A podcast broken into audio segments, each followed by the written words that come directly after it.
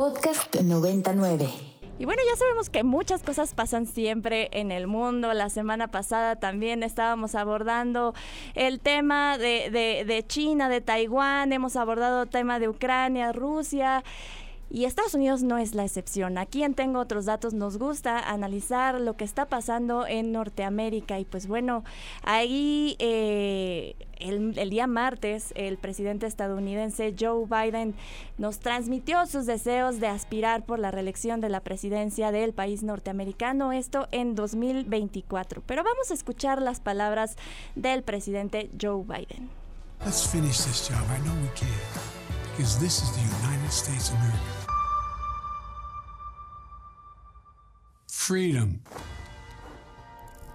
Personal freedom is fundamental to who we are as Americans. When I ran for president four years ago, I said we're in a battle for the soul of America.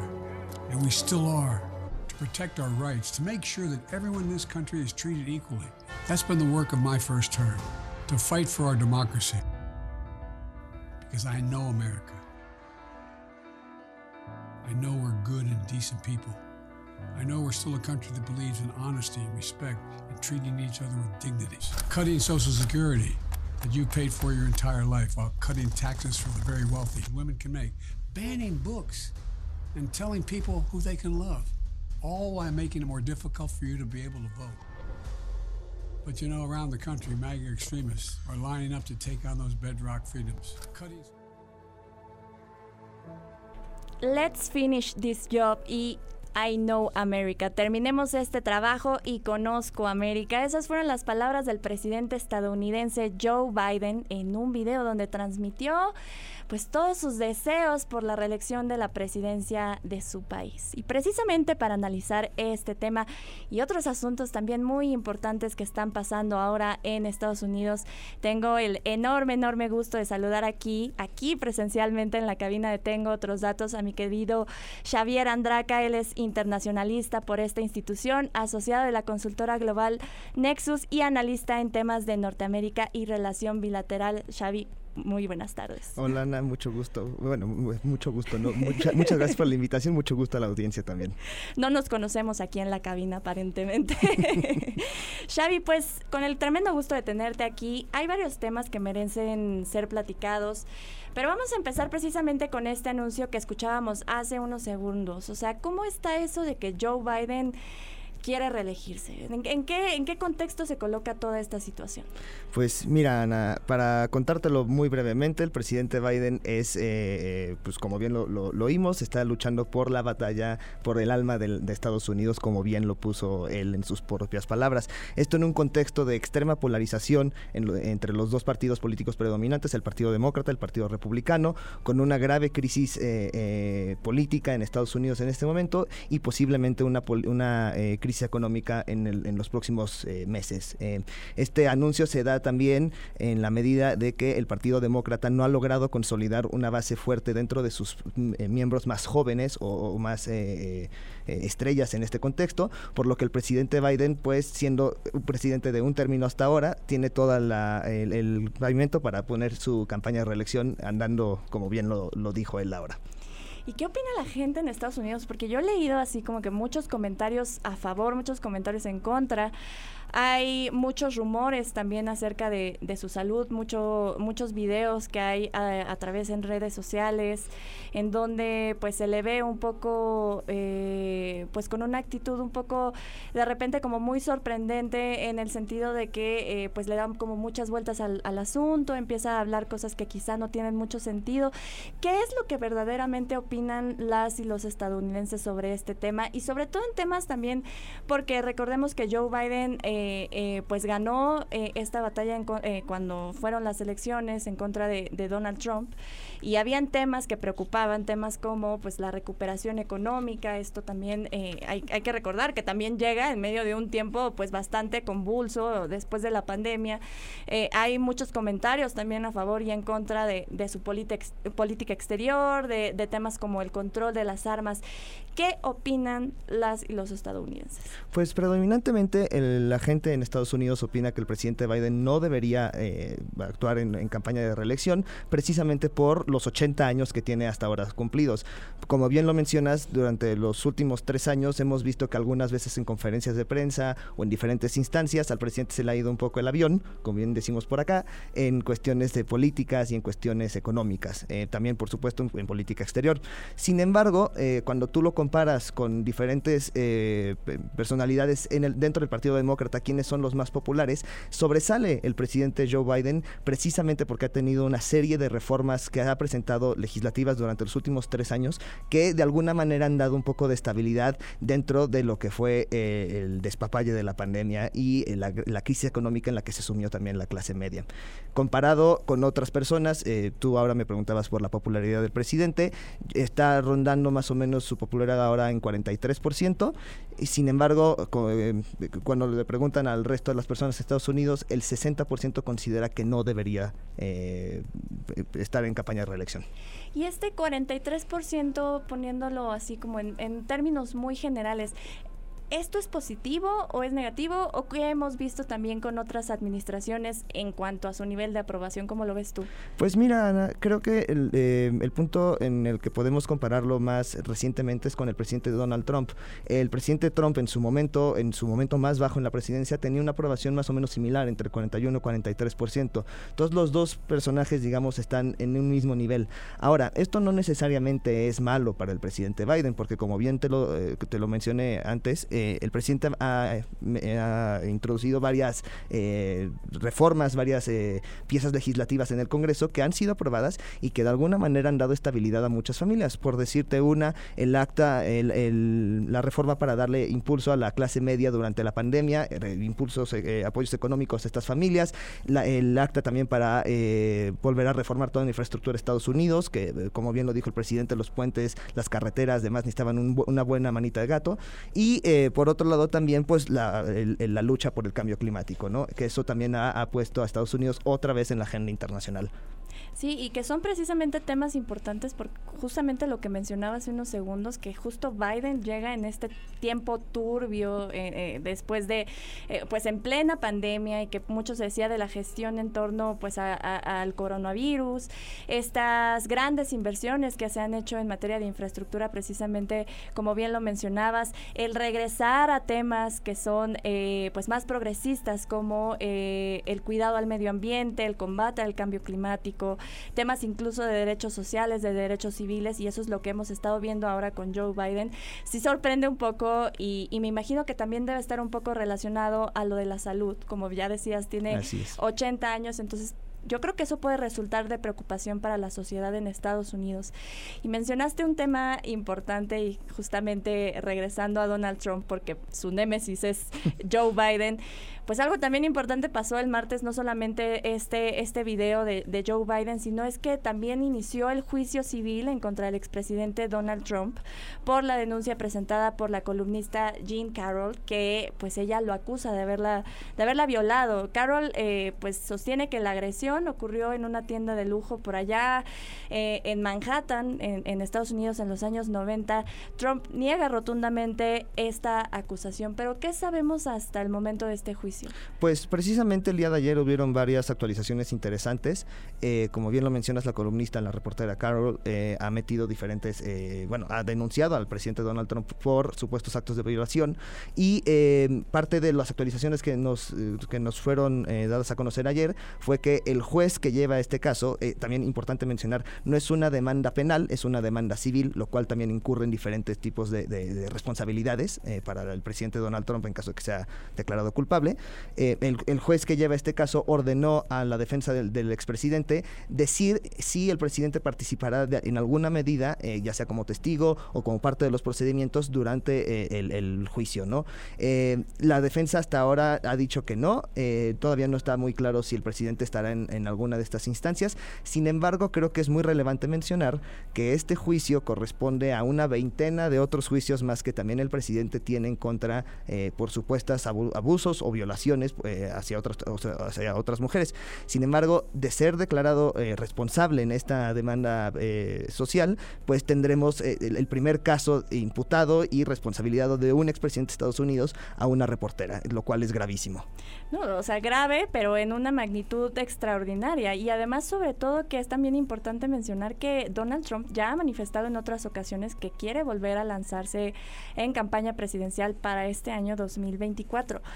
Ya lo mencionabas tú, hay diferentes demandas, hay diferentes quejas, eh, ya veremos el proceso también, que esperemos que sea un debido proceso, pero ¿qué pasaría en el dado caso de que fuera hallado culpable? ¿Esto entorpecería su campaña presidencial de reelección? ¿O qué, qué, pasaría con el proceso de deseos de, Trump de, de, lanzarse otra vez a la presidencia? Pues ciertamente afectaría a su carrera. Eh, en mi opinión, creo que le daría un golpe no mortal, pero sí bastante eh, grave, eh, porque pues tenemos el, caso de las elecciones intermedias, en donde Donald Trump apoyó a una, a una también centena de diferentes candidatos para el Congreso de Estados Unidos que acabaron perdiendo de una manera impresionante, acabaron perdiendo a favor de personajes más progresistas de parte del Partido Demócrata. Y a pesar de que ahora el Congreso esté dominado por los republicanos, es un margen muy chico, lo cual te habla que el movimiento que Donald Trump representa sus ideales, sus valores dentro de la política de Estados Unidos ya no tiene tanta cabida, incluso dentro del Partido Republicano. Entonces, una, eh, en caso de, esta, de este juicio civil, en caso de ser responsabilizado, pues evidentemente tendría un impacto más fuerte del que ya ahorita tiene con alguno de los votantes en Estados Unidos. Regresándome un poco también a lo que hablábamos ahora de la popularidad del presidente Joe Biden, creo que es importante mencionar que precisamente este tipo de acciones por parte del presidente Trump, más todas las que cometió durante su presidencia, le han hecho perder popularidad dentro de del electorado americano. Y eh, las últimas encuestas eh, que valorizan al presidente Joe Biden y al expresidente Trump en esta campaña ponen al presidente Joe Biden ganando con 49% versus a un 41-42 de Donald Trump, lo cual te habla un poco de eh, tipo de personalidad que tiene y cómo la, qué temperatura tiene dentro del, del electorado. Esto que mencionas es muy interesante porque justamente hablábamos de que la gente no apoyaría, a pesar de que está, hay gran proporción de la población que apoya al presidente Joe Biden, hay también un gran porcentaje de esa población que no volvería a votar por él. Aún así, si lo ponemos en contra de, Donald Trump para estas elecciones de 2024, la gente seguiría prefiriendo a Joe Biden, ¿no? Entonces esto habla también de que, al igual que pasa en, en México, en América Latina y en otros países del mundo, pues la gente considera que hay muy pocas opciones, ¿no? Que no tienen opciones para elegir a sus representantes. Y parece, 2024 nos suena muy lejos, no, no me parece que esté tan lejos, ya más bien están las elecciones a la vuelta de la esquina. Eh, son este 5 de noviembre del próximo año de 2024. Van a elegir presidente, pero también van a elegir eh, 33 em, senadores y la tota-, totalidad de la Cámara de, de Representantes. Ya lo mencionabas un poco tú hace unos segundos, pero ¿cómo están las aguas en la Cámara de Representantes? ¿Cómo están las aguas en el Senado? ¿Vemos algún tipo de polarización que podría ir permeando también a finales de este año? ¿Cómo lo ves tú? Por, por supuesto. De hecho, la polarización se ha hecho evidente no solo dentro de la política interna Estados Unidos, sino también a través de la política exterior de Estados Unidos. Nosotros hemos, México ha sido caso eh, o ha sido víctima de esta política un poco polarizada por parte de diferentes elementos del Partido Republicano. Sin embargo, eh, tú ahora la pregunta que me haces sobre el Congreso, tenemos a un bando demócrata que es eh, mayoritariamente eh, muy progresista en algunas instancias, en algunas otras, eh, tomando en cuenta la visión del electorado americano, puede ser radicalmente de izquierda, mientras que por otro lado tenemos al movimiento de Donald Trump, al famoso MAGA, que tiene personajes como la representante Margaret Taylor, Green, la representante Green, junto con otros también representantes de Estados Unidos que son extremadamente eh, radicales en este sentido. ¿no? Entonces, para llegar a un punto eh, medio en diferentes cuestiones legislativas resulta ser muy difícil. Y pues eh, ejemplo de ello es las, las diferencias que han tenido durante este periodo legislativo los dos bandos para aprobar diferentes cosas. Será interesante ver ahora que ya regresaron del receso, ver cómo las negociaciones sobre el techo de la deuda y sobre el presupuesto de 2024 progresan, sobre todo para que los los republicanos con su muy poca mayoría, ese, ese margen tan chico, puedan negociar con los demócratas algo que los dos bandos puedan estar eh, de acuerdo. Entonces, pues sí tenemos un Congreso bastante dividido y seguramente premiará para el resto del 2024. Y hay que recordar también que, que ahora sí que ambos bandos traen su agenda muy marcada, ¿no? Eh, Xavi, no sé si nos podrías recordar cuál es la agenda, porque ya, ya conocemos a los dos, ya conocemos a Donald Trump, ya conocemos a Joe Biden, eh, hemos visto cuáles son las importancias en sus agendas. Recuérdanos más o menos en qué están centradas estas, estas, estas agendas de ambos personajes. Pues mira, principalmente la agenda del presidente Biden es, eh, la, su agenda está a favor del, de la lucha contra el cambio climático, está impulsando muchísimas acciones que hagan que Estados Unidos vuelva a, luchar este fenómeno eh, climatológico. También tiene muchas cuestiones sociales como apoyos a familias, la infraestructura de Estados Unidos, eh, ser un poco más abierto también en la política exterior. No por nada el apoyo que Estados Unidos ha dado durante todo este año a, Ucrania en su lucha contra Rusia, ¿no? Eh, eso por un lado. Por otro lado tenemos al Partido Republicano que tengo que decir que también está dividido. Dentro de la agenda del Partido Republicano tenemos la agenda del Partido Republicano de Donald Trump y la agenda del Partido Republicano que todo el mundo conocemos. Eso también ha hecho que haya diferentes choques.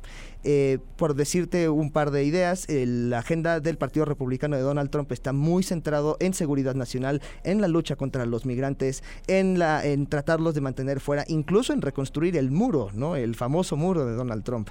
Mientras que por otro lado, la agenda del Partido Republicano tradicional está un poco más centrada, está un poco más encaminada a llegar acuerdos junto eh, justo con la otra parte del Congreso, que sean, en este caso son los demócratas.